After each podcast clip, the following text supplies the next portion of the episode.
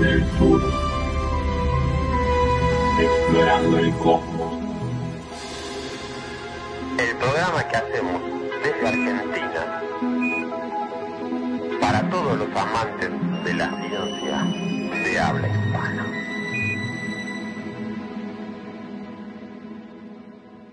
Eh, ¿Cómo están amigas y amigos? Bienvenidos a un nuevo programa, un programa especial, el número 523 de Desde el Sur Explorando el Cosmos, en el que como siempre les traemos todo lo que tiene que ver con la actualidad espacial, la astronomía y todo lo que tiene que ver con las ciencias del espacio. En este caso con un invitado habitué del programa que es Diego Córdoba, especialista argentino en, en astronáutica, periodista, escritor y no sé cuántas cosas más que nos araña siempre con sus conocimientos. Eh. Y esta vez vamos a hablar sobre el tema de la colaboración internacional en el espacio, que es un tema que en plena guerra entre Ucrania y Rusia está en, en boga, digamos, ¿no? En boca de todos. Y que a mí personalmente, si quieren para arrancar, me, me trae la pregunta de, en definitiva este tipo de colaboración es buena o mala. Porque es así como la carrera espacial, creo que Diego coincidirá, nació en, en gran medida por temas políticos, por lo menos eh, en la Guerra Fría. Eh, hoy en día estamos viendo también las consecuencias de, cuando esa política no, funciona bien, ¿no? cuando se deja ya la competencia sana y empieza la, la, no tan sana. Que bueno, Diego, ¿qué opinas? ¿Es buena o no es buena la colaboración? Bueno, es una muy buena pregunta para, para arrancar, ¿no? Antes que nada, quería agradecer nuevamente esta invitación, de, perdón a Ricardo, a Daniel, y, bueno, compartimos este, este momento y este pensamiento, ¿no? Que, que estabas enumerando recién. Como bien decías, la, la, carrera espacial nace como un capítulo más de la Guerra Fría, de, de la competencia, porque obviamente el espacio y la Luna era un punto geopolítico más a conquistar para establecer un punto de dominación eh, del resto del mundo, ¿verdad? Obviamente una vez, eh, una vez que el hombre llegó a la luna, que la, la, política, digamos, empezó a hacer lo suyo, el fin de la Guerra Fría y la caída de la Unión Soviética, marcó, digamos, otra época, otro punto de decir que, que bueno, que la carrera espacial, por decirlo de alguna manera, la competencia ya no tenía sentido, y obviamente si querían lograr eh, aspectos más interesantes, eh, ya no era posible competir. O sea, si bien la Agencia Espacial Rusa estaba, digamos, eh, económicamente maltrecha después de la caída de la Unión Soviética, necesitaba de la colaboración de la NASA. Y la NASA tampoco estaba en un, en un excelente momento, ¿no? Porque la NASA, lo sabemos, depende y dependió siempre de las arcas del Estado. Y el Senado, que siempre el dueño de la billetera del Estado, no siempre estuvo de acuerdo con abrir el grifo financiero a la NASA. Por lo tanto, ellos también tenían sus complicaciones y de ahí se puede decir que nació la actual estación espacial que hoy conocemos. Esa combinación entre las fortalezas y debilidades de cada uno, más allá que ya, eh, ya se estaban mirando mutuamente para eh, aspectos de, de, colaboración, proyectos de colaboración mutua, y así fue como nació la estación espacial y muchos otros proyectos, no solo la estación espacial, muchos otros proyectos de investigación de vuelos interplanetarios están, digamos, o por lo menos estaba hasta hace veintipico de días, apoyados en la colaboración internacional mutua. Hace 30 años que el contexto cambió, hace 30 años que el contexto de investigación espacial estaba cementado sobre la colaboración internacional, o sea, la Agencia Espacial Europea con proyectos en conjunto con, con, la NASA y también en conjunto con, con, la Agencia Espacial Rusa, ¿verdad? Y hoy por hoy eh, está empezando a tambalear todo esto. ¿Por qué? Porque, bueno, es una guerra entre Rusia y, Ucrania por el avance de, de, la OTAN sobre Oriente. Detrás de la OTAN está la Unión Europea y está Estados Unidos con estas sanciones impuestas a Rusia. Entonces es un conflicto que ya salpica a todos, salpica a Rusia, salpica a Estados Unidos y a toda Europa. Y son justamente los socios mayoritarios en todos los aspectos de la exploración espacial, no solo en la estación espacial, sino también en, en un montón de otros proyectos como sondas interplanetarias, mm. satélites de comunicaciones, constelación de satélites de comunicaciones que dependían de proyectos en conjunto. Ahora vamos a hablar un poquito de todo esto, estoy hablando así en general.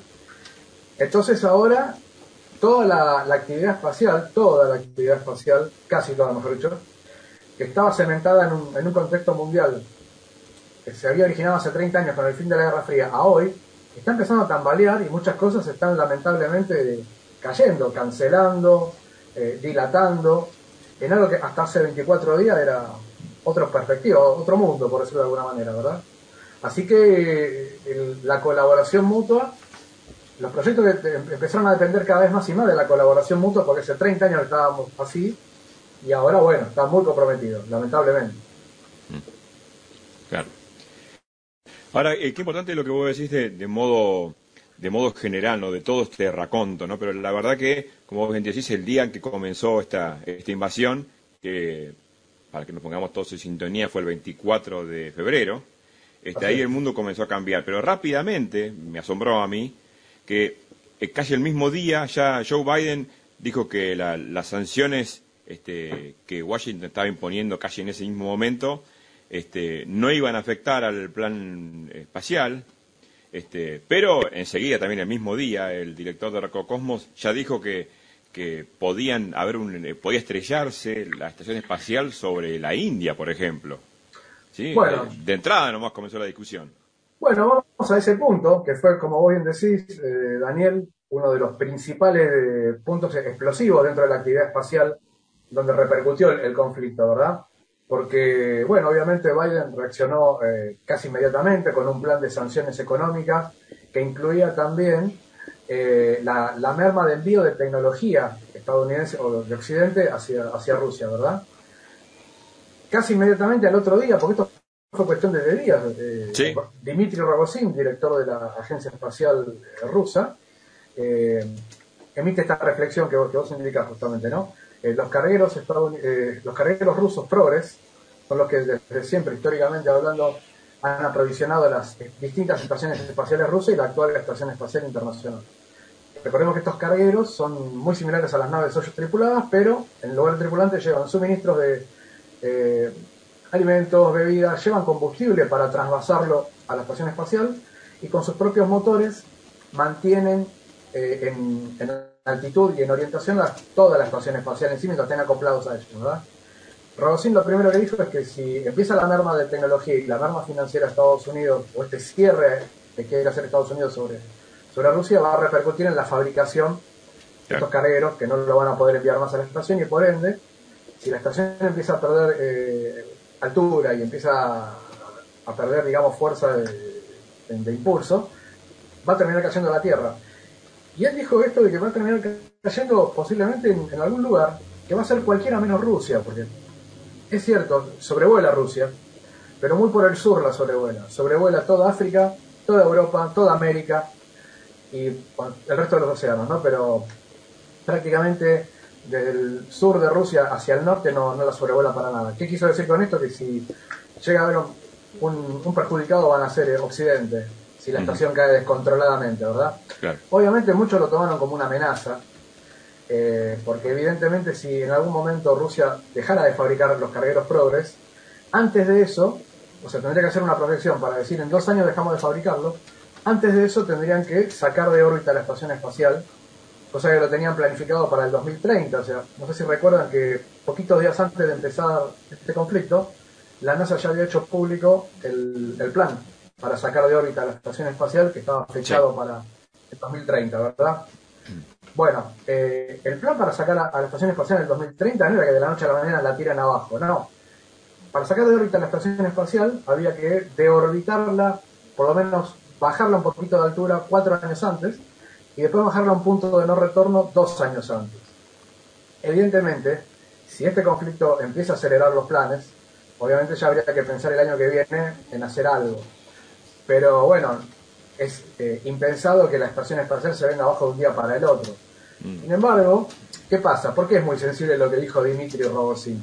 Porque el tema no es lo que dijo, sino de quién vino el mensaje. Él es la autoridad máxima de la Agencia Espacial Rusa. Es lo mismo que, bueno, que, Bill Nelson, el senador, que es el referente máximo, la autoridad máxima de la NASA, diga una barbaridad semejante, ¿verdad? Entonces la verdad que sonó feo, es una amenaza velada, no deja de ser una amenaza velada. Además, Rogozin, eh, lo sabemos, está alineado 100% con la política de Vladimir Putin. Lo sé porque desde su cuenta de, verificada, cuenta verificada de Twitter, en el día 1 de la invasión de Rusia a Ucrania puso Viva Rusia, ¿verdad? Eh, o sea que bueno, esta alineación política ya la, expresó desde el día 1.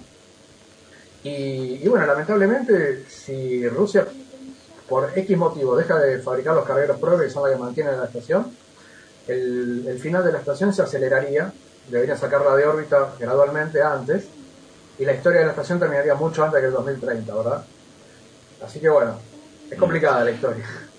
Ahora, y, no contento con esto que dijo, el, recién, el 3 de marzo eh, hizo otro anuncio que es dejar de suministrar motores de cohetes a Estados Unidos.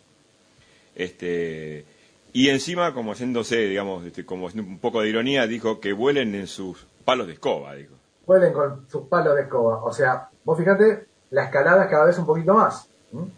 Eh, bueno, ese día justamente eh, la Agencia Espacial Rusa decide dejar de enviarle motores RS-25 a, la NASA. Porque, ¿qué pasa? La NASA también tiene sus propios cargueros, se llaman Cygnus.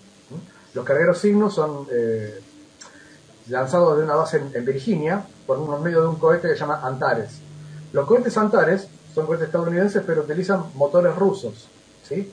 Estos motores, bueno, en represalia a lo que estaba haciendo Estados Unidos con las sanciones, las políticas de, aislamiento, eh, ya anunció que deja de enviarle estos motores, por lo tanto los cargueros Cygnus van a tener que buscar otro cohete para ser lanzados. Pero no es tan así como dice Cygnus, vuelen con sus palos de escoba. ¿Por qué? Porque los cargueros Cygnus ya han sido enviados en ese momento con otro tipo de cohetes. O sea, es cuestión de buscar otro lanzador, otro vector y, lo van a conseguir. Por lo pronto, eh, a la NASA le queda un solo cohete Antares, o sea que va a haber un, lanzamiento más de signos con cohete Antares. Y después tendrá que buscar otro lanzador, ¿verdad?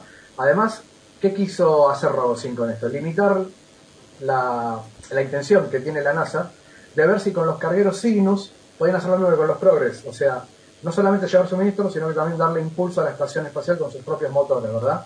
Cosa que sabemos sería muy difícil que lo haga.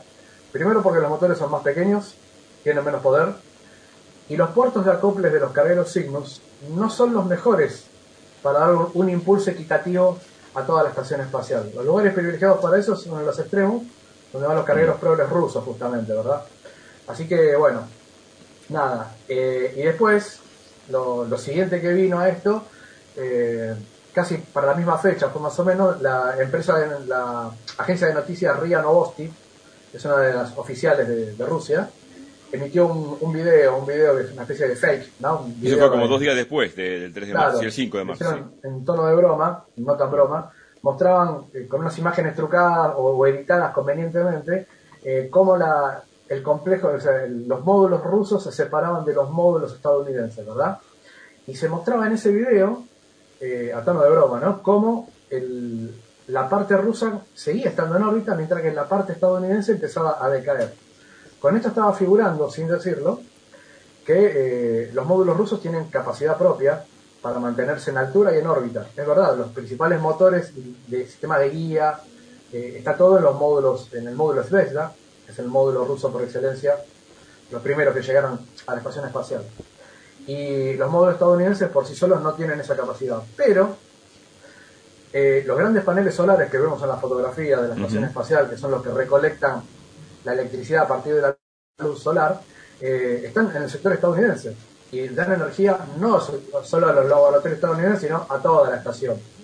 Entonces, en este momento están tan integrados todos los sistemas de propulsión y de energía que sería impensado, es inviable, no, no es posible separar los módulos rusos por un lado y estadounidenses por otro. ¿Por qué? Porque además tienen un, entramado de cableados internos y externos que básicamente tomaría décadas separarlo, ¿verdad? Así que eso es inviable. Pero más allá de la posibilidad o no de hacerlo, cosa que ya dejamos claro de que no, no sería posible hacer eso, es de dónde, otra vez, el mensaje y de dónde vino el mensaje. Vino de la agencia principal de noticias rusa, y lo cual da como un poco más de gravedad al asunto, ¿verdad? O sea, le da como más eh, efusividad.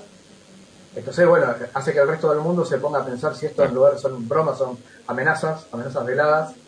Eh, dos o tres, ¿no? Con lo- primero con las declaraciones de Rodosín y después con este video, ¿no? Claro. Pero bueno, aprovechemos este momento para dejar en claro que eso de separar los módulos y que, y que los estadounidenses queden a, a la deriva y se caigan, no sería posible No ni, ni en el peor de los escenarios.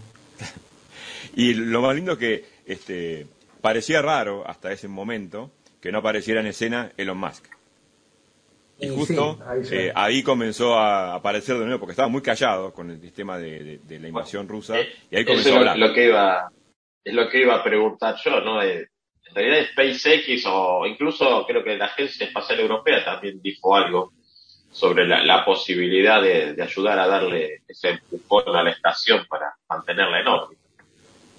Bueno, eh, sí es verdad, porque bueno, recordemos que Elon Musk, por un lado, eh, ya hace dos años que le devolvió a Estados Unidos la autonomía de enviar astronautas a la estación espacial con su nave Crew Dragon.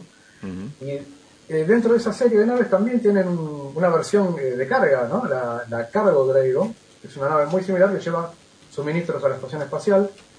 No tiene todavía unos motores potentes para permanecer acoplado y darle ese impulso, ¿no? Pero sí tiene la capacidad de ser instalados esos motores. O sea, la- las naves Dragon tienen un- una especie de maletero, por decirlo de alguna manera, ¿no? O sea, está la, la parte habitable de, de la cápsula van los astronautas y va a ir a un módulo cilíndrico que va adosado a los paneles solares. Le dicen el maletero a eso. Ahí se pueden poner tranquilamente un par de motores adicionales. No habría un tiempo, eh, no, sé, no habría la posibilidad de desarrollarlo tan rápido, pero en un par de años, si se lo dan a Elon Musk, tranquilamente lo podría hacer. O sea, hay una posibilidad ahí, ¿verdad? Mm. Eh, entonces, bueno, en esta contienda de, de escalada de declaraciones, por ahora son declaraciones de amenazas veladas entre la NASA y, y la Agencia Espacial Rusa, eh, entra este nuevo actor, SpaceX, porque tiene el potencial de poder auxiliar a la, a la estación espacial en el caso de que Rusia desaparezca de la noche a la mañana, ¿verdad? Claro. Eh, no inmediatamente, pero bueno, como digamos que tiene el potencial con las Cargo Dragon de poder adosar motores y poder auxiliar a, a la estación espacial. Eh, así que bueno, tiene, hay, hay una gran posibilidad de aprovisionar la estación espacial por, por su lado, digamos. Bueno, un poquito más adelante en el tiempo, creo que fue el, el 11-12 de marzo, los rusos dijeron, paremos esto. Eh, Fue como un llamamiento, este, no sé si fue algo este, desesperado o fue algo planeado de decir, bueno, hagamos un último intento de que no paremos la colaboración y, y paremos las, todas las, las, este, la- las penalizaciones económicas. ¿Lo, ¿Lo pudiste escuchar? Sí, sí, sí. eh, a ver, yo pienso que trataron de poner un poco de paños fríos al- a, a esta escalada, ¿no? Porque ya todo el, el resto del mundo lo estaba tomando como amenazas, es decir, queremos salir de la estación espacial, eh, vamos a abandonar los módulos estadounidenses. Después vino la amenaza de vamos a abandonar al, al astronauta que tiene que volver con nosotros el 30 de marzo. Ahora vamos a hablar un poquito de eso también, me imagino. Eh, pero bueno, después hubo un poco de marcha atrás en esto y dijeron que obviamente las colaboraciones mutuas para mantener la estación espacial tienen que seguir. Porque dicho sea de paso, la, convivencia entre los actuales habitantes de la estación espacial, ya sean los actuales, los pasados o los futuros, siempre van a ser buenas, muy buenas, ¿verdad? Los astronautas y cosmonautas siempre estuvieron por encima de los vaivenes políticos de sus respectivos países. Incluso en, en la época de la Guerra Fría, ¿eh? En la época de la Guerra Fría hubo siempre intercambio entre astronautas de la época del Apolo con los cosmonautas de las estaciones espaciales.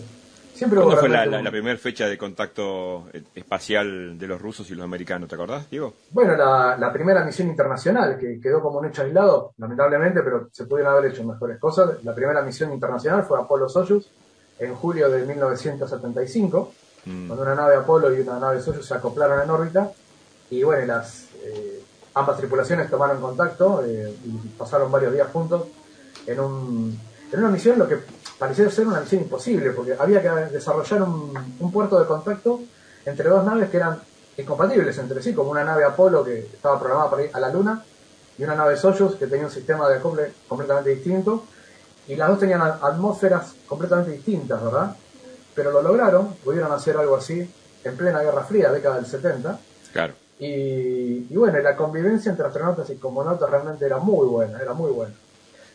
Y después medio como que se quedó un poco estancado todo eso, hasta que eh, los primeros indicios de colaboración internacional ya datan de eh, principio de década del 90, que eso ya, bueno, decantó después, primero los acoples entre los trabajadores espaciales y la estación Mir, que fue el, el germen de lo que luego fue la estación Claro. espacial que, hoy, que hoy conocemos, ¿verdad?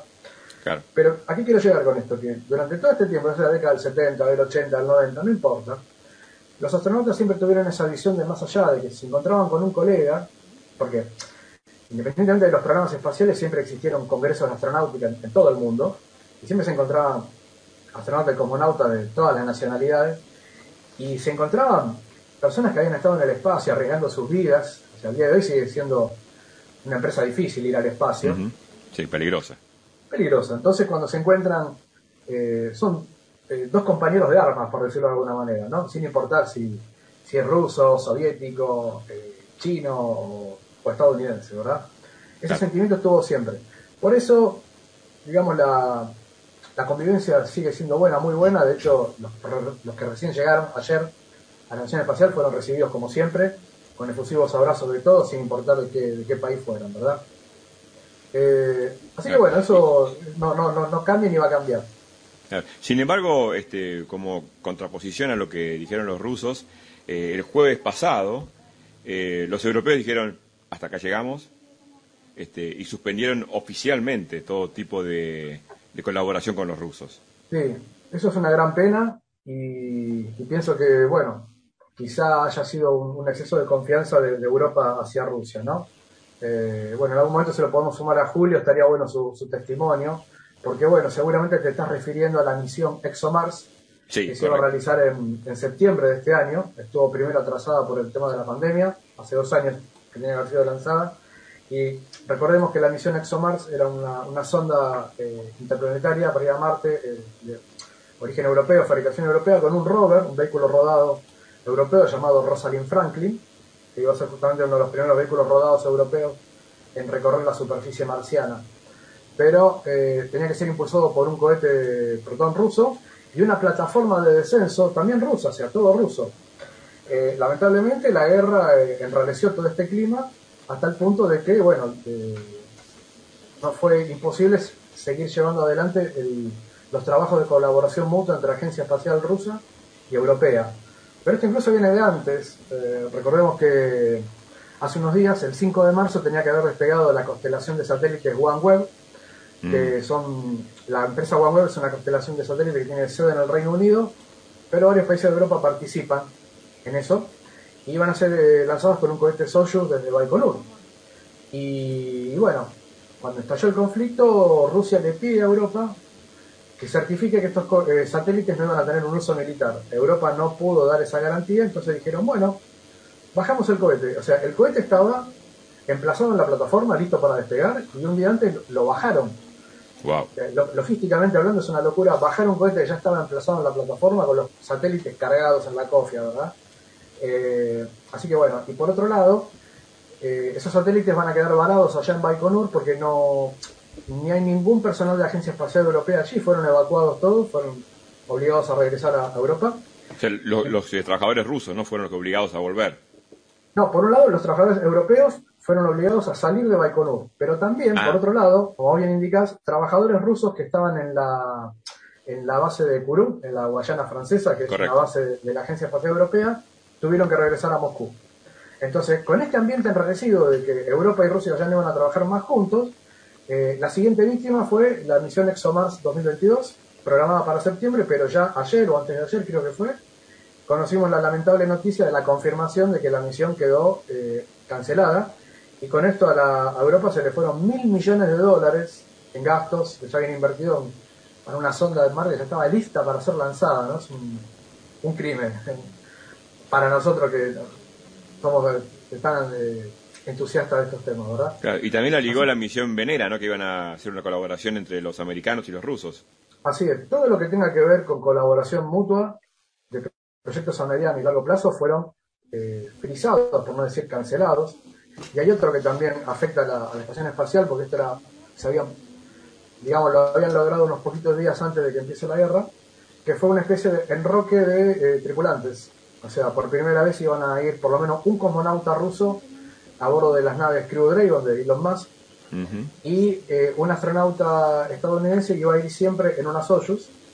¿Por qué? Para asegurar con esto siempre la presencia de unos y otros en la estación espacial y eh, si alguna nave se atrasaba en el lanzamiento, no, eh, digamos, no depender de una nave o de otra para que haya tripulantes rusos o estadounidenses. Recordemos que en la estación espacial siempre tiene que haber astronautas de dos nacionalidades por la cantidad de sistemas mixtos que hay, eh, tienen que ser operados por cosmonautas rusos o eh, astronautas estadounidenses, ¿verdad? Pero no es un tema político, es un tema técnico. Es un tema técnico. Es un tema 100% técnico y siempre tiene que haber astronautas de las dos nacionalidades. Eh, ¿Y esto por qué lo, lo sa- lo entendemos así? ¿Recuerdan cuando fue el accidente del Columbia en el año 2003? Que quedaron suspendidos los vuelos del transbordador por los siguientes dos años. Eh, entonces, bueno, la- las tripulaciones eh, bajaron a su mínima expresión en la estación espacial de a dos tripulantes nada más. Iba un, un astronauta norteamericano y un cosmonauta ruso. Era lo mínimo que se necesitaba para mantener en funcionamiento la, la estación espacial. Ese es el motivo, 100% técnico. Ahora bien, el acuerdo se había celebrado y de hecho ya el primer astronauta estadounidense en, en volar en una nave Soyuz ya eh, post SpaceX, porque ya teóricamente no hacían falta que astronautas estadounidenses volaran en naves rusas, ¿no?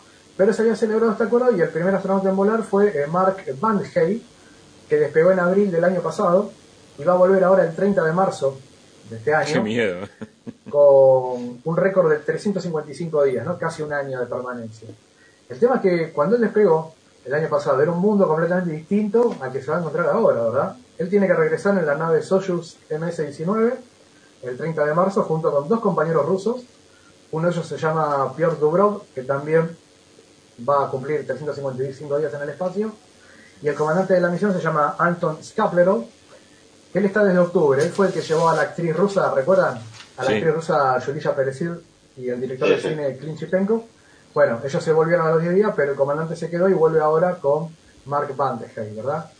El problema no es ni la convivencia, ni, ni sus compañeros rusos, ni mucho menos. El problema es que la nave va a aterrizar en Kazajistán, como toda la nave rusa Soyuz, en un territorio que está controlado también por Rusia, y que Mark Van de Hey no se va a poder volver a la, casa enseguida. ¿Por qué? Porque él viene de pasar casi un año en el espacio y va a tener que tener una rehabilitación de unos 20, 25 días más o menos, y la va a tener que pasar en, en Rusia. Eh, cosa que va, va a desatar una especie de... no sé esperemos que lo traten bien, ¿verdad? Eso es lo que estamos tratando de, de- de- de pensar. Y muy posiblemente eh, este enroque de tripulación o sea, no se realice. O sea, la, la cosmonauta Ana Kikina, que es la única cosmonauta rusa mujer en la actividad que hay hoy en día, iba a ser parte de la Crew 5 en septiembre de este año, pero ahora su, su lugar está en duda, posiblemente vuelva a ocupar su asiento original en la nave Soyuz, y ya después de esto no haya más eh, enroque de tripulantes, ya no haya ni rusos en la Crew Dragon, ni astronautas de la NASA en la Soyuz, hasta tanto este tema, el conflicto se termine, ¿verdad? Porque Claro. eh, están- estamos Ahora- todos ahora expectantes al- con los ojos puestos al 30 de marzo, a ver qué va a pasar el día que regresen, y los días sucesivos a ver cómo lo van a tratar al pobre Mark. Ahora, suponiendo que el conflicto termine, ¿no? Temprano, tarde, en algún momento va a terminar. Eh, ¿Cómo queda parado el programa espacial ruso? O sea, va a quedar aislado. O sea, los rusos solos, la, pregunta sería, ¿los rusos solos pueden sostener su programa espacial o, es el fin de la, de la cosmonáutica rusa? No sé si es el fin de la cosmonáutica rusa, pero va a estar seriamente comprometido. ¿m? Recordemos que cuando Estados Unidos se había quedado sin transbordadores espaciales, ya sea por el accidente del Columbia en el 2003 y después del 2011 se quedó sin transbordador por la salida del servicio activo del transbordador durante los siguientes nueve años, hasta que vino Elon Musk, eh, Estados Unidos mandaba astronautas de la NASA a bordo de las naves Soyuz, ¿verdad? Eh, Rusia le cobraba a la NASA a razón de 90 millones de dólares cada asiento. Una barbaridad. Entonces muchos pensaban, ¿ese dinero a dónde iba? Bueno, a la construcción de las siguientes naves Soyuz. O sea, las naves Soyuz tardaban año y medio, dos años para ser construidas. O sea que el dinero que pagaban los astronautas que despegaban en ese momento era usado para construir naves Soyuz en los siguientes dos años, ¿verdad? O sea, era un- una afluencia de plata muy interesante que una vez que aparece Elon Musk en el año 2020, se le corta a- a la agencia espacial rusa eh, este flujo de dinero. Y ahí es cuando e- echa mano un poco otra vez al turismo espacial. Recordemos que el año pasado despegó una Soyuz con, a falta de uno, con dos turistas japoneses, ¿no? Eh, que pasaron unos poquitos días a bordo de la estación espacial. En diciembre del año pasado fue esto. Yusaku Maezawa, eh, bueno, y su asistente personal, o sea, dos turistas japoneses. Eso le da un dinero suficiente para estos años que están transcurriendo ahora, ¿verdad? Pero si esto se corta, o sea, si Estados Unidos ya no va a participar más de vuelos en las Soyuz, Rusia siempre va a tener que echar mano a, a, vuelos turísticos, a que cada tanto algún turista participe en estos vuelos y le dé un poco de dinero, porque aisladamente, como vos lo decís, Ricardo, eh, lo veo muy difícil, va a estar muy comprometido a que haya cuatro vuelos Soyuz por año. Va, va a mermar mucho eso, ¿no? Va a estar muy comprometido. Pero además, pero con bueno. las últimas restricciones, eh, parece que el problema va más allá de lo meramente económico, porque eh, Biden le está negando tecnología que teóricamente precisan para poder montar esas naves. Sí, por eso, o sea, y eso es lo que no solamente va a repercutir en lo que es construcción de naves, sino que también puede acelerar la salida completa de la estación espacial. Si esto sigue así, eh, a ver, vamos a, a poner en otro contexto. Si, vamos a ver, cuando un cuerpo está enfermo, obviamente cuanto más rápido se vaya la enfermedad, más posibilidades va a tener de, de, salir indemne y tener una buena recuperación y tener una vida normal después. Si el cuerpo está muchos días enfermo o muchas semanas enfermo, la recuperación va a ser cada vez más lenta y más improbable incluso, ¿verdad? Uh -huh. Yo considero la guerra como una enfermedad porque es una enfermedad a nivel mundial y cuanto más tiempo dure la guerra, más tiempo va a tardar en recuperarse, ¿verdad? Y esta salida que habían dicho de la, de la estación espacial en el año 2030 se va a terminar acelerando sí o sí porque Rusia va a estar imposibilitada de ofrecer recursos, ya sea por imposibilidad propia de su propia economía o por la imposibilidad de, que le impusieron lo, los propios otros países de, de, la OTAN, de Estados Unidos, para esa, incorporar esa tecnología. Pero también Estados Unidos y la NASA podrían estar tirándose un, un tiro en el pie, porque ellos también son parte interesada en la estación espacial, ¿verdad? Claro. Entonces posiblemente le den lo mínimo necesario para seguir con la estación espacial, llevarla a buen término y hasta por ahí nomás, porque, o sea, el plazo máximo de la estación espacial son 8 años. Quizás se acelere un poco con todo esto que está pasando, pero no más.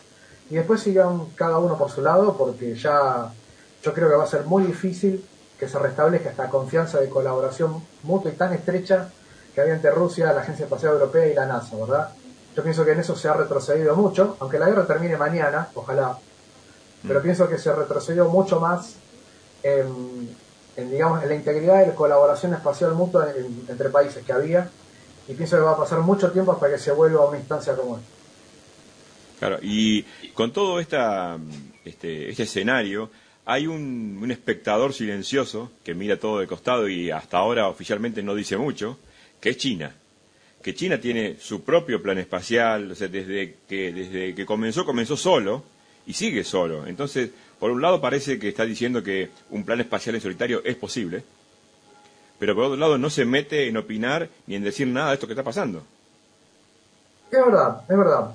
Eh, recordemos que nosotros estamos hablando de la estación espacial, de los siete astronautas que hoy recibieron a tres más, ayer recibieron a tres más y ahora son diez, pero no nos olvidemos de un punto muy importante, como vos bien decís, Daniel, que hay otros tres seres humanos en, órbita en este momento, eh, en la nave, en la estación espacial eh, China Tiangong 3, tienen un, un, un, plan sostenido ahora, porque ellos venían de tener un, un plan esporádico, muy pequeño, eh, estaciones espaciales que duraban muy poquito tiempo, o vuelos muy cortos y esporádicos, ¿no? O sea, cada 3 o 4 años había un vuelo, nada más.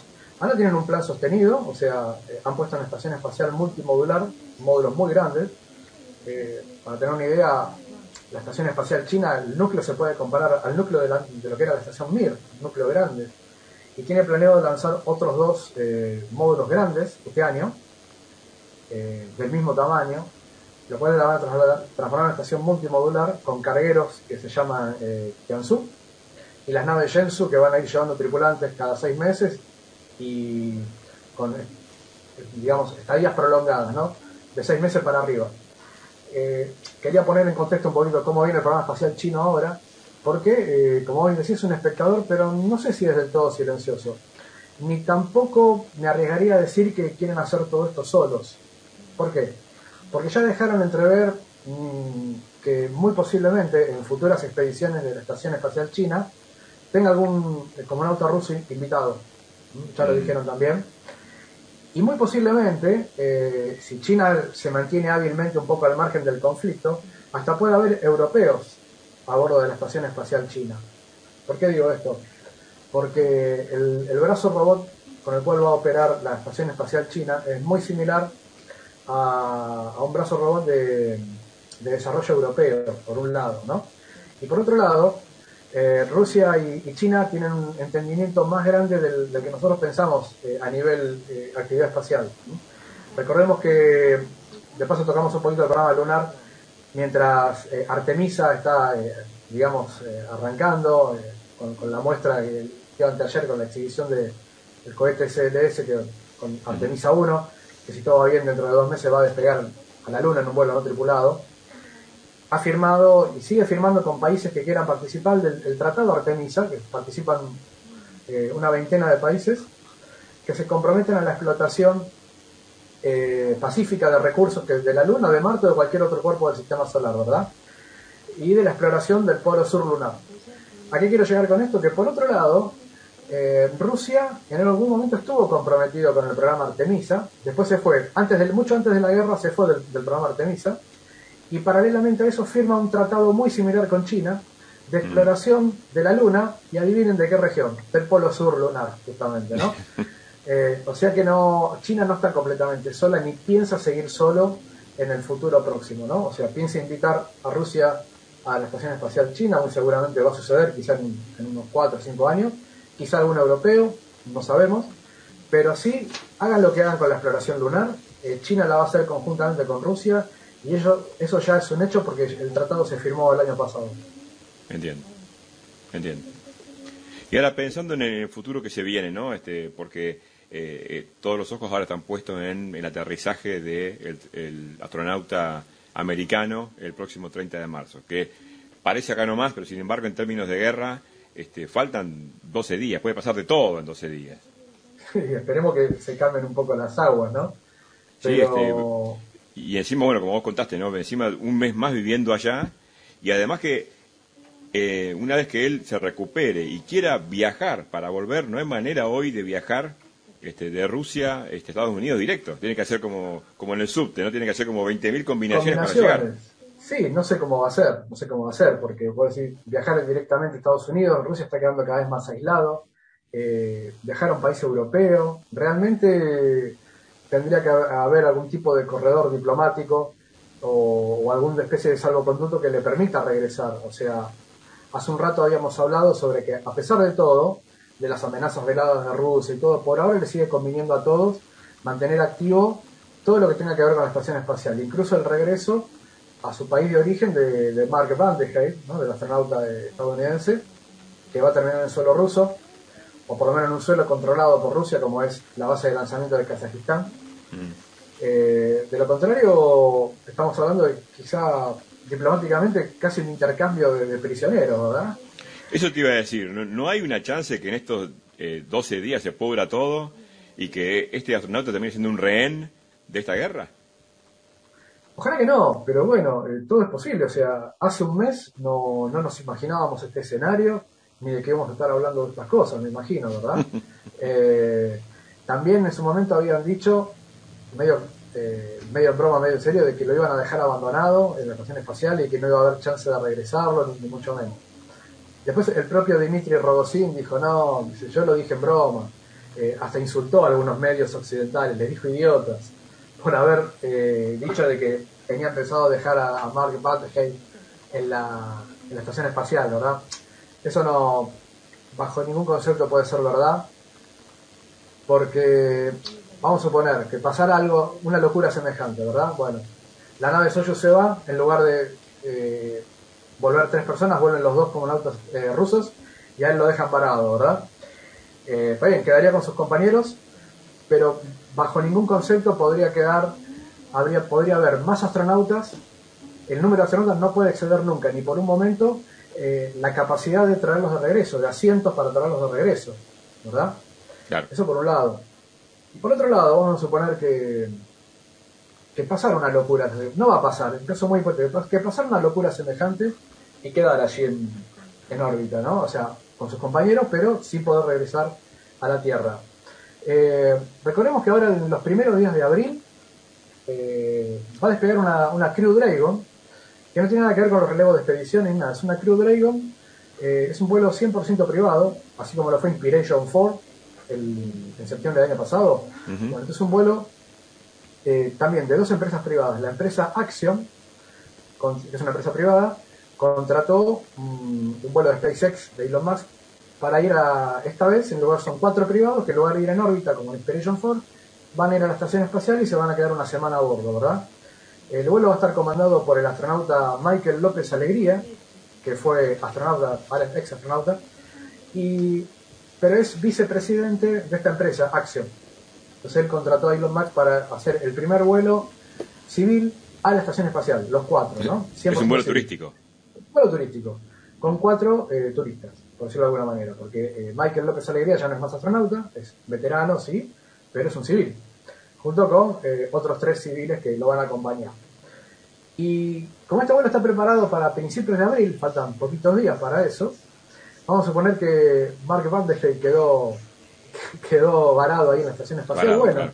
la solución podría ser desplazar a uno de estos cuatro tripulantes del vuelo de Axiom 1, en lugar de ir con cuatro van con tres, con un asiento libre, y se lo traen de regreso a Mark Van de Hey, y en suelo estadounidense terminaría ese vuelo. Así que sería un doble Claro. beneficio, y una vez más Elon Musk quedaría como un héroe, por decirlo de alguna manera, ¿no? porque con su Claro. nave hubiera podido reparar una barbaridad que se podría cometer en la estación espacial, pero bueno, reitero que es una barbaridad hipotética que eh, bajo ningún punto de vista podría, podría llegar a, a pasar. Y como vos nos dijiste, aunque hubieran dos eh, rusos que descienden, este, siempre va a quedar al menos un ruso, ¿no? Este, en la estación espacial, por ahora. O sea, Sí, no hay chance de que los rusos digan, bueno, cierro la puerta, me voy y hagan su vida. Claro, no, no, no. eh, Fíjate que, bueno, el 30 de marzo regresan dos rusos y el estadounidense, pero van a quedar los tres que llegaron ayer. Los tres vestidos de amarillo que llegaron ayer. Ellos llegaron, bueno, el 18 de, de marzo y se van a quedar hasta mediados de septiembre, que para ese entonces va a llegar otro relevo eh, otros tres cosmonautas rusos.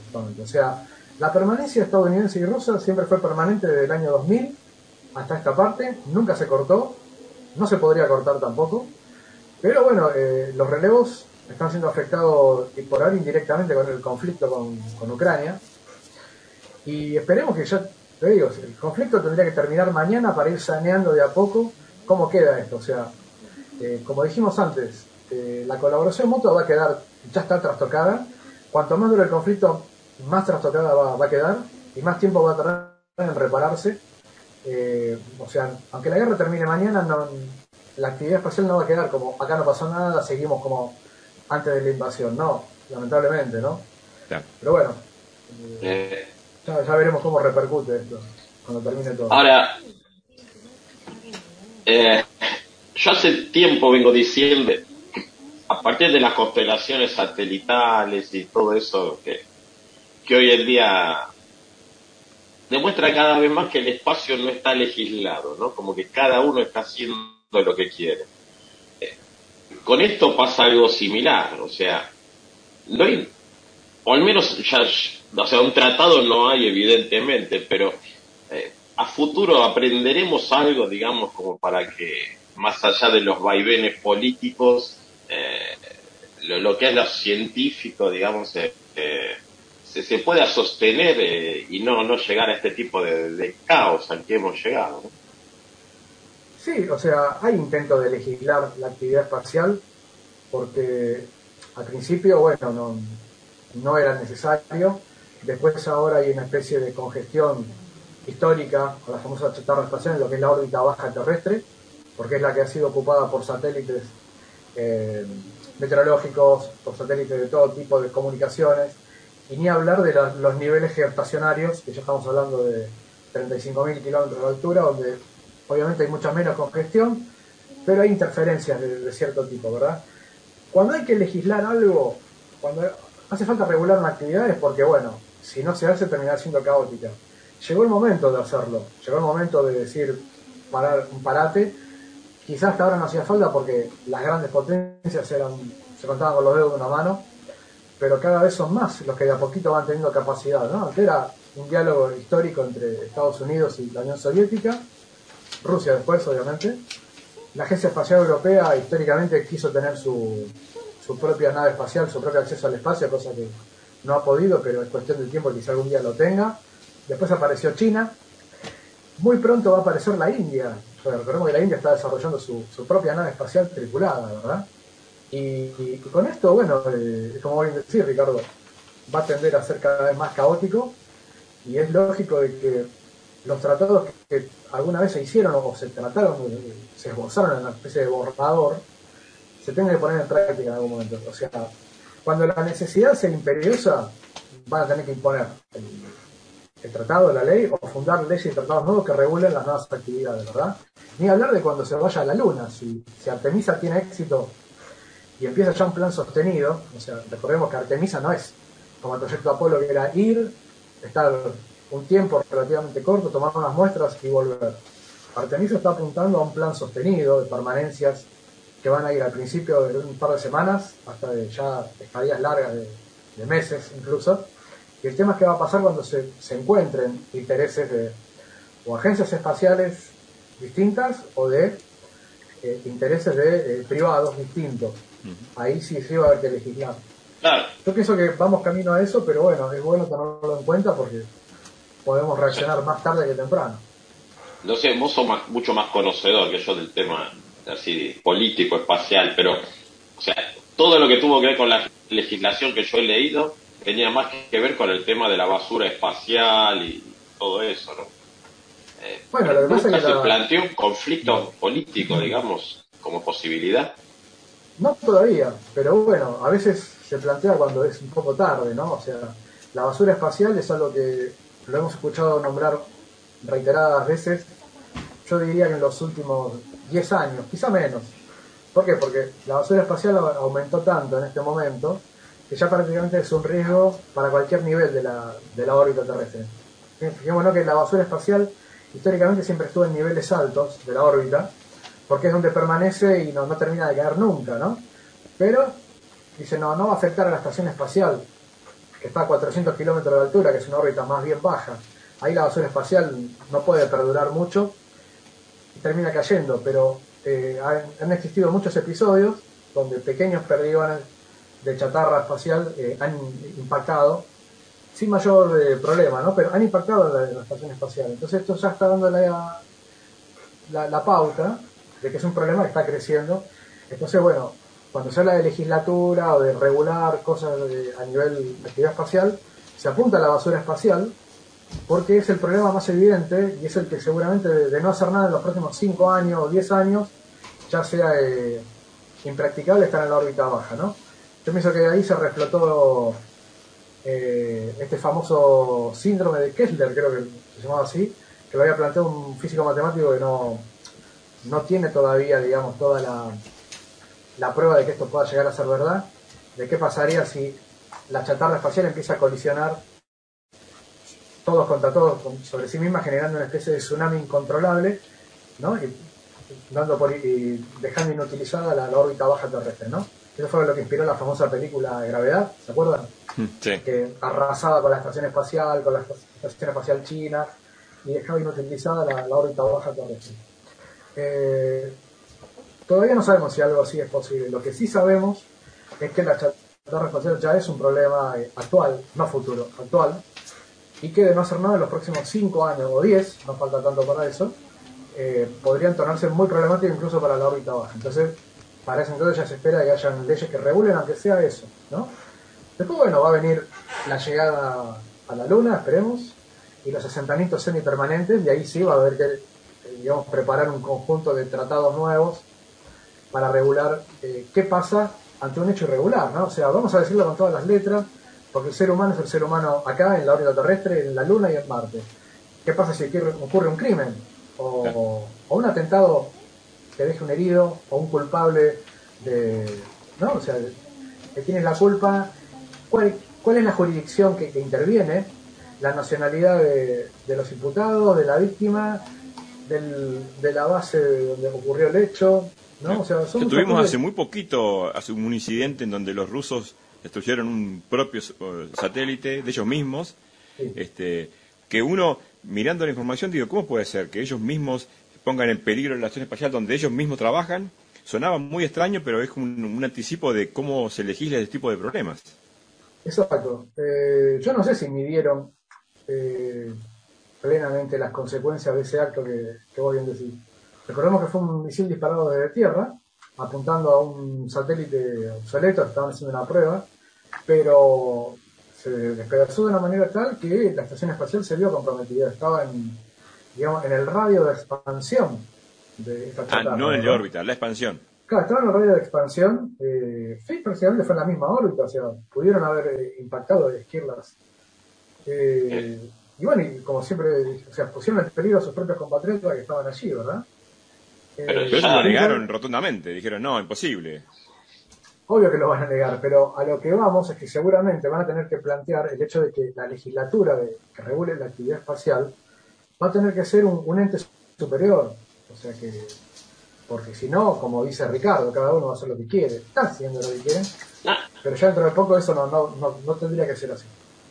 pero aparecieron casos, eh, recordarás que eh, hubo una perforación, no me acuerdo si era el módulo o algo en la estación, donde se empezaron a echar las culpas, o el carguero que empezó a dispararse solo y la sacudió Uh. toda la estación y la sacaba de posición. O sea, están apareciendo muchos casos de que no digamos que pueden Sí. llevar más a conflicto por el no estar legislado. Sí, hace poquito lo que pasó fue eso que, que indicaba eh, Ricardo, se- el módulo Naukas, que es un módulo bastante grande de la estación espacial, módulo ruso, fue anexado el año pasado, a mediados del año pasado, y era un módulo que ya hacía muchos años que estaba en tierra. Eh, fue lanzado con, con 14 años, 14 años de, de demora, ¿verdad? Y ya lo tenían que lanzar sí o sí, porque si no los componentes, la certificación de los componentes se vencía. Bueno, es un módulo científico que le da una, una capacidad de expansión mayor a la estación espacial, pero apenas se había acoplado a, a la estación, eh, se dispararon los motores, comenzó a encenderse, y al encenderse los motores comenzó a, virar la estación espacial y a afectarla en su altura y en su orientación, ¿verdad? No lo podían frenar con nada hasta que en un momento eh, los motores cortaron, se apagaron, y, bueno, ahí pudieron reorientar la estación. Pero fue más grave de lo que uno cree el asunto, porque los motores se apagaron, no porque los pudieron controlar, se apagaron porque se les acabó el combustible. O sea, algo medio, medio caótico, ¿verdad? Eh, y la verdad que eso todavía que, como que quedó pendiente, eso que Estados Unidos, la NASA sigue todavía trinando por ese asunto, eh, porque no sé en un peligro inmediato, pero lo, lo puso en, un- en una alerta amarilla a, la estación y a todos los que estaban en ese momento eh, allí, ¿verdad? Entonces, bueno, ¿quién tiene la culpa? Obviamente, la- si hubiera pasado algo grave, la, la tenía Rusia, ¿no? En esto no, no, hay, no hay vuelta que darle.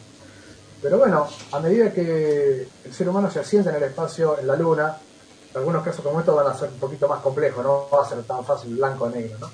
Y el tema es quién lo va a legislar, quién va a determinar la culpabilidad y la pena que corresponde. ¿no? Tiene que ser un ente superior, eh, superior a los países que componen la actividad espacial, y se tiene que estar a, a la altura de las Naciones Unidas, a, su mismo nivel o incluso o algo superior, ¿verdad?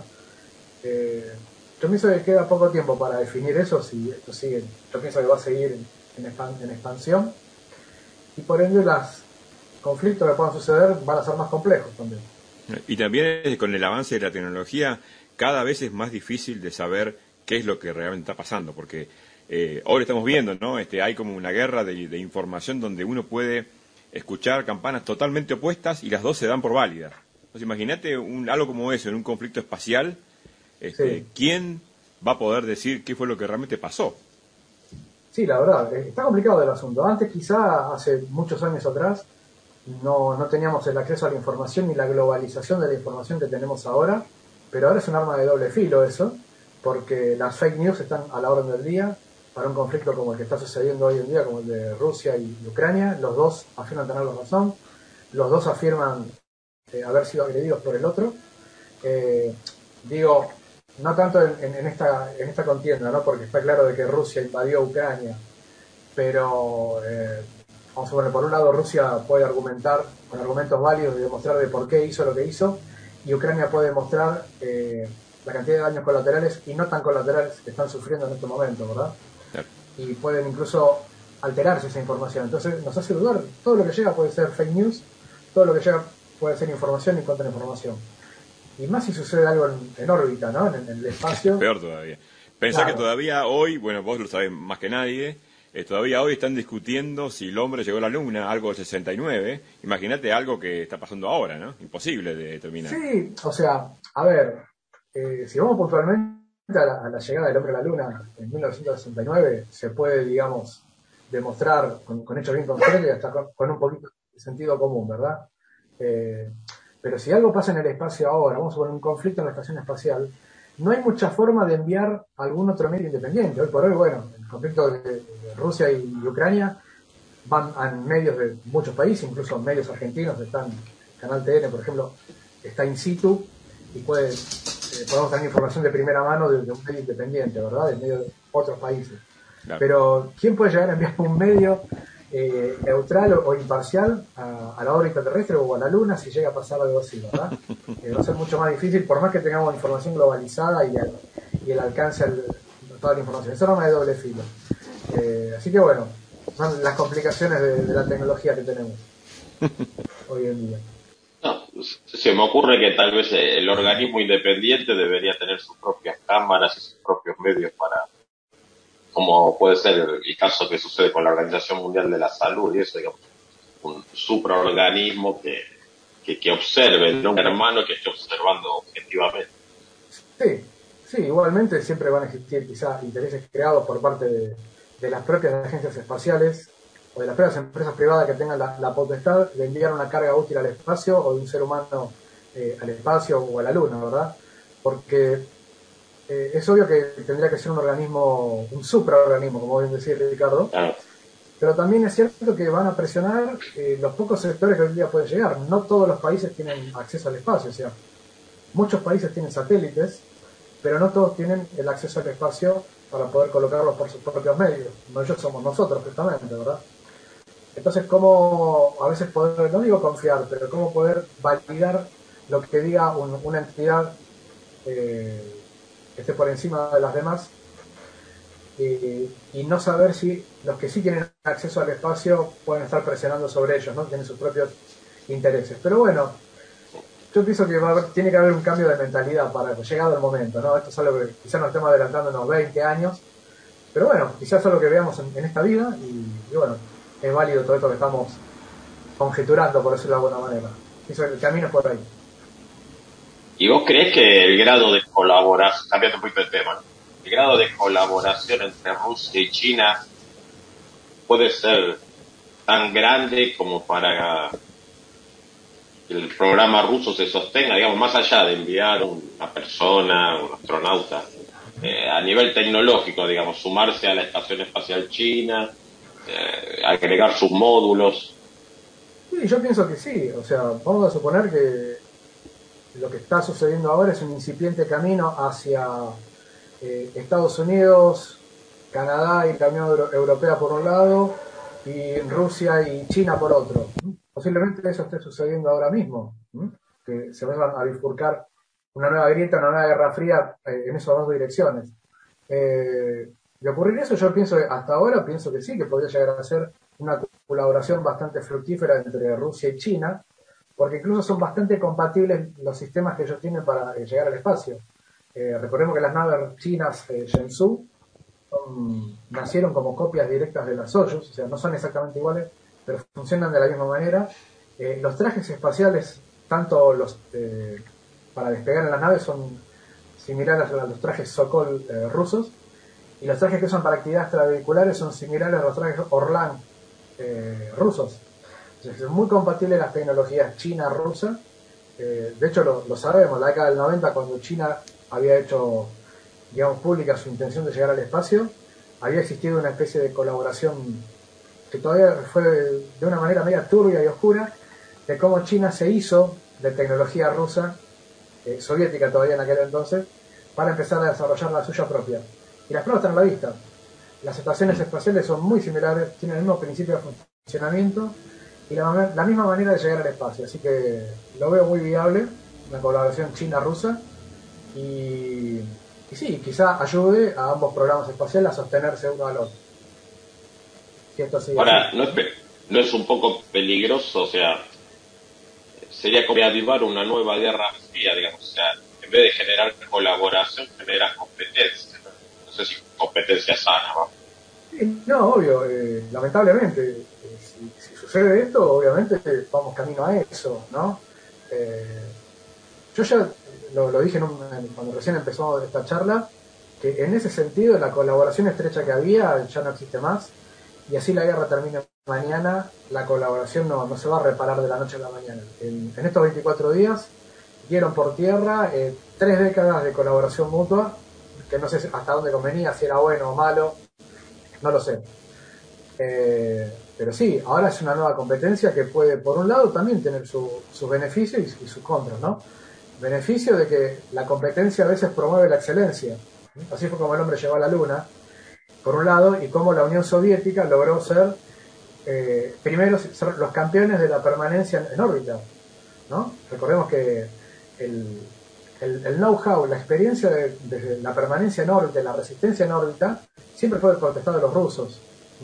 O sea, Estados Unidos había llegado a la Luna, pero la manera de permanecer en las estaciones espaciales, Rusia lo aprendió durante toda la década del 70 y del 80 con las estaciones espaciales Salyut y la Mir. De hecho, Estados Unidos tuvo que tomar un poco de esa experiencia para eh, desarrollar la actual estación espacial.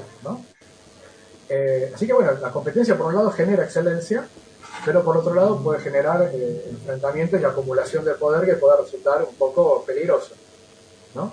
Y por otro lado, la colaboración tan estrecha que había hasta hace unos pocos días genera que ahora cuando ocurren estas cosas, Europa se quede por lo menos sin plan eh, interplanetario, porque todos sus lanzamientos dependían de Rusia y, bueno, y, digamos, se cortó, se cortó, digamos, todos los planes en conjunto que había, incluso los planes científicos investigaciones científicas que había acordado entre Rusia y Europa en la estación espacial, ahora cada uno va por su lado en este mismo momento.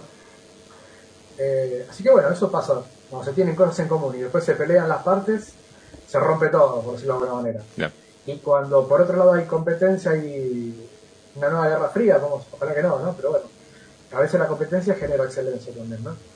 Ojalá que esto llegue a un punto intermedio, que la guerra termine pronto, que la colaboración se pueda reparar aunque sea en cierta manera, en cierto punto, y que no motive enfrentamientos directos con, con nadie, ¿no? Eso no, nunca es bueno. Ya me veo a SpaceX aterrizando en Europa.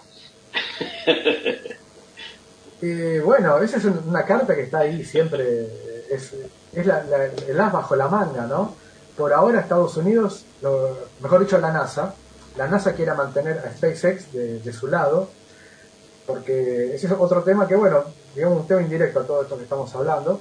Recordemos que el programa Artemisa, el, módulo lunar, o sea, el, el alunizador va a ser la famosa Starship, la famosa Moonship, va a ser esa nave gigantesca, va a ser la nave que alunice, por decirlo de alguna manera. Y es una nave que de por sí tiene una autonomía propia, que prácticamente no necesitaría el programa Artemisa para ir a la Luna, puede ir por sí sola, si Elon Musk termina de desarrollar la Starship, cosa que está sucediendo en este momento. Yo pienso que, SpaceX está, digamos, alineada con, la NASA y con el programa Artemisa, porque a la NASA le conviene tener a SpaceX de su lado, porque hay un gran potencial y una gran posibilidad de que SpaceX levante vuelo por sí solo y tenga su propio programa lunar y su propio programa planetario, y sea una potencia aparte, ¿no? Pero el hecho de que ya Elon Musk eh, le haya devuelto a Estados Unidos de la autonomía de volver al espacio, de que esté desarrollando el, el cohete lanzador para la Estación Espacial Lunar Gateway ya se sabe que va a ser un Falcon Heavy y que además el Falcon Heavy va a ser cohete lanzador de algunas ondas interplanetarias eh, en el futuro próximo. Esto demuestra que de a poquito, como dice mi tocayo Diego Babu, a Elon Musk le, van a dar las llaves del programa espacial, ¿no? Así que puede ser un, jugador muy, muy, muy interesante que se va a posicionar a la altura de China, de Rusia y del propio Estados Unidos, a la misma altura. Sí, pero pienso que no, deja de ser peligroso, ¿no? Porque eh, algo de lo que siempre se ocupan gobiernos, ahora dejarlos en manos de solo un privado es como que también no está legislado y no sé dónde puede terminar. Sí, igualmente la idea nunca fue dejarlo en manos de un privado, o sea, eh, yo soy, no soy fanático, pero sí realmente me reconozco como un admirador del trabajo de Elon Musk por todo lo que hizo en tan poco tiempo. pero también es cierto que no puede haber un solo privado, ¿no? Recordemos que la NASA ha querido desde siempre eh, incorporar a, la Boeing, a la empresa privada Boeing, para también hacer relevos en la estación espacial con su nave Starliner, que lamentablemente no le ha estado yendo bien porque no la pudo poner a punto nunca esta nave. Vamos a ver si antes de que termine este año puede hacer un, vuelo no tripulado como prueba para completar esas pruebas. Y el año que viene eh, que la Boeing también se incorpore al relevo de astronautas en la estación espacial, ¿verdad? Entonces ya no estaría todo en manos de un solo privado. Eh, la Boeing siempre fue una empresa históricamente hablando de aeronáutica y espacial de muchos años, pero bueno, está teniendo este problema de desarrollo con, su nave Starliner y, si pudiera levantar vuelo en todo el sentido de la palabra, también podría ser un privado que se incorpore a, la actividad espacial, ¿no? Por otro lado está eh, Blue Origin, que promete llegar con un cohete orbital se llama New Glenn, que todavía no hemos visto nada de eso, pero bueno, vamos a ver si, si Jeff Bezos no se va en promesas y algún día puede también despegar a la órbita terrestre y, ser un actor más que, estaría bueno, estaría bueno que sean varios los privados, no uno solo. Sí, lo que pasa es que hasta ahora siempre se ocuparon gobiernos de eso, ¿no? Como que cambias totalmente el, la, la mentalidad, digamos, ¿no? Bueno, hay una razón para eso, ¿no? Los, gobiernos, históricamente hablando, siempre se ocuparon de la actividad espacial. O sea, la NASA es una empresa del gobierno, la, Agencia Espacial Rusa, la Agencia Espacial Europea. Pero ¿qué pasa? ¿Qué fue lo que motivó la aparición de Elon Musk? ¿no? O sea, recordemos, hay que remontarnos un poquito a la época de Apolo, donde obviamente lo que importaba era el tiempo y no el costo, ¿verdad? Porque había que ganarle a los rusos para llegar a la Luna antes de que terminara la década del 60, como había prometido el presidente John Kennedy, ¿verdad? Entonces había poco tiempo, no había nada de tiempo, mejor dicho. Entonces había que desarrollar todos los componentes que traían las empresas contratistas y subcontratistas en una relativa eh, poca, cantidad de tiempo. Entonces los costos eran astronómicos, no importaba. ¿Esto cuánto vale? 4 millones. ¿Esto cuánto vale? 10 millones. No importa, adentro. O sea, la, la NASA, mejor dicho, Estados Unidos le dio un gran porcentaje del PBI a la NASA para llegar a la Luna. Recordemos que había una, una política llamada eh, financiación sin límites. Pero una vez que el hombre llegó a la Luna, Estados Unidos, el Senado le cierra la canilla financiera a la NASA y estas empresas que estaban acostumbrados a cobrar costos y sobrecostos astronómicos en todo el sentido de la palabra, ya no pudieron cobrar eso porque la NASA no tenía esa plata porque el Senado no se las daba, ¿no? Y no lo pudieron entender, entonces, ¿qué hicieron estas empresas? Se movieron de la actividad espacial y se fueron a otro sector que al día de hoy sigue sin escatimar costos, que es eh, defensa. ¿no? Entonces ahí es cuando aparecen los privados y eh, dicen, dicen no, afirman, no, prueban de que pueden hacer lo mismo que hacían las otras empresas con un décimo del valor del costo. ¿Y en dónde está la trampa? ¿En dónde, está ese, ese décimo valor? En la reutilización de los cohetes, en lo que hace Elon Musk. Eh, históricamente hablando, el cohete, cualquier cohete, siempre fue la parte más cara de una nave espacial. Y un cohete como el Saturno V, en la cual no se recuperaba ni se reciclaba absolutamente nada, prácticamente el, 80% del costo se iba, se, tiraba al océano, o se incineraba en la atmósfera, ¿verdad? Entonces, eh, un programa así era insostenible en el tiempo. Esa fue la razón por la que el programa Apolo se cortó antes de tiempo, era insostenible en el tiempo. Con esos cohetes Saturno V, que era un gastadero infernal de plata, y el objetivo principal político de llegar a la Luna ya se había cumplido, y de pronto se corta todo eso y de pronto aparece gente como Elon Musk que dice yo puedo hacer esto recuperando el cohete, lo vuelvo a poner a punto y lo lanzo otra vez. Sabemos que los Falcon 9, muchos ya superaron la, decena de vuelos y siguen en buen estado para seguir lanzándose. Ahí tenés justamente eh, el retorno de muchos costos y por eso y por hoy surgen empresas como la de él y otras que prometen reciclar y abaratar los costos y sabemos entonces que no, digamos, no, estaban tan justificados antes. Fue un cambio de paradigma, en un cambio de época. Y, si vemos otros emprendimientos privados en otros países, como, como lo en, Rusia incluso, y, en China y en Japón, hay otras empresas privadas que están pugnando por hacer lo mismo, o sea, colocar cohetes que son reciclados y vueltos a usar. Con esto Hilo nos está diciendo, el camino es por acá. ¿sí? Eh, entonces ese fue el, el, gran secreto, que no, ese era el, la gran trampa, por decirlo de alguna manera. sí, porque aparte también lo, probó que es ese camino, no es que solamente lo dijo, lo dijo y lo probó. Lo dijo y lo probó. Y como voy a decir, otras empresas están haciendo lo mismo. Hay cohetes muy similares al Falcon 9. Eh, hay un cohete que ruso de una empresa rusa privada que se llama Onur, que es una fotocopia del Falcon 9, se lo puedo asegurar. Eh, entonces, bueno, dice, no es que se lo hayan copiado, es que en realidad el camino es por ahí. Bueno, muchísimas gracias, Diego. La verdad que otra vez nos, desasnaste sobre un montón de temas y, y bueno, esperamos pronto que te tengamos de vuelta por acá. Bueno, sí, gracias. Gracias primero por la invitación. Me encanta compartir todo con, con ustedes y con, con, la gente del podcast. Eh, obviamente siempre uno espera que, bueno, volver con novedades. Cada vez que, que, estoy acá con ustedes siempre vengo con novedades distintas. Pero lo que más espero es que por lo menos haya terminado este conflicto y todo se vuelva a encarrilar de la mejor manera posible y estemos hablando de nuevos logros espaciales. La próxima vez. Excelente. Y para todos los fanáticos del espacio les recomiendo el libro de Diego, Huellas en la Luna. Tienen que conocer todos los secretitos de, de la de la llegada del hombre a la luna, especialmente de las Apolo, ¿no? Que, Tal cual. que ha tenido gran que, éxito. Tal cual. Muy contento con el libro, que salió en el año 2019, justamente para rememorar a 50 años de la llegada del hombre a la luna, esa gran gesta que había sido eh, la llegada de, del hombre a la luna y cómo se gestó en tan poco tiempo, ¿no? Lo que habíamos nombrado hace un ratito. Y ojalá que muy pronto escribamos Huellas en la Luna 2 con Artemisa y que por sobre todas las cosas sea en, en paz para todos. Así que bueno, muchas gracias. Y Huellas en Marte también. Y Huellas en Marte también, obviamente. Ojalá. ¿Por qué no? Bueno, muchas gracias, Diego. Gracias a vos, Ricardo, Daniel. Gracias, Diego. Muchas gracias.